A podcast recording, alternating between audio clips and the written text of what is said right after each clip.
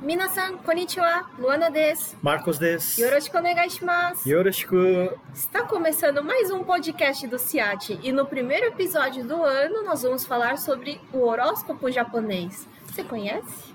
Ué, mas horóscopo japonês tem alguma diferença com o zodíaco? Tem, tem bastante diferença.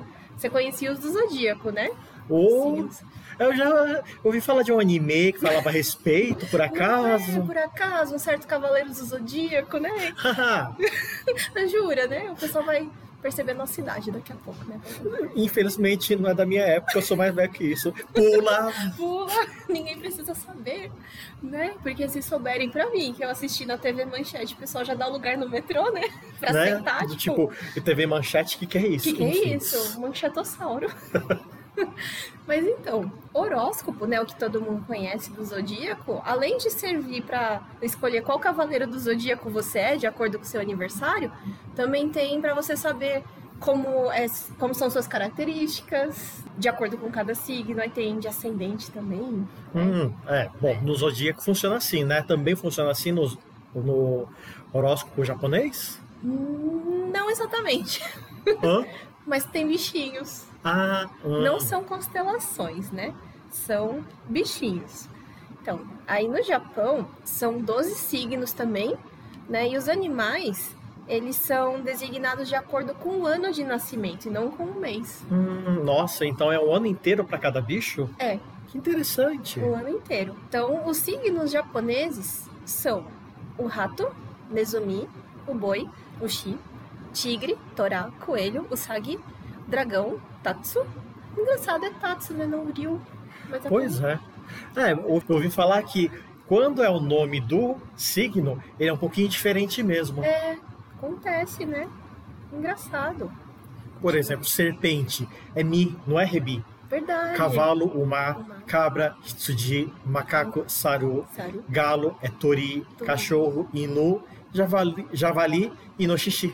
Esses ainda são, né? Né? Muito, a maioria é parecido, né? Uhum. Mas o dragão e a serpente, né? Uhum. E assim, esses animais, eles são de acordo com uma lenda, né, chinesa, porque esses signos vieram da China, né? Os japoneses importaram para o Japão.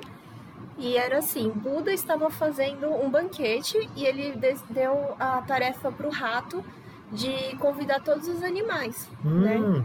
E aí ele f- saiu convidando todos eles, só que ele não convidou o gato. Ele falou pro gato que era num dia diferente. Olha só que sacanagem. É, e eles eram amigos, e a partir daí o gato falou que vai ser inimigo e perseguir o rato. Lógico, furazóio. Brutalidade, Não é? Eu ficaria muito brava também, Eu também. né? e tem até um, um mangá, né, pra quem gosta, assim, chamado Fruits Basket, que fala sobre isso, que é uma menina que ela convive com uma família que é amaldiçoada Hum. E toda vez que eles são abraçados, ou que eles estão com pouca energia, se sentindo mal, eles se transformam no bichinho de cada signo. Olha só. E nesse tem o gato. E o gato e o rato ficam brigando. É, preciso assistir esse desenho. É interessante. Eu preciso assistir também. Na verdade, foi minha irmã que assistiu, gostou, aí eu fiquei sabendo por causa dela. Então a gente passa pro pessoal também. Recomendação. Recomendação, olha lá, Ciate também é cultura de anime, Cultura é cultura, né? né?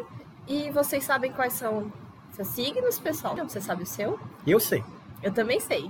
Então, vamos falar um pouquinho de cada um deles? Vamos, mas isso a gente vai deixar para um próximo episódio. Hum. Deixar vocês na curiosidade. Então, não percam o próximo episódio. Até, pessoal! Tchau, tchau. all we give.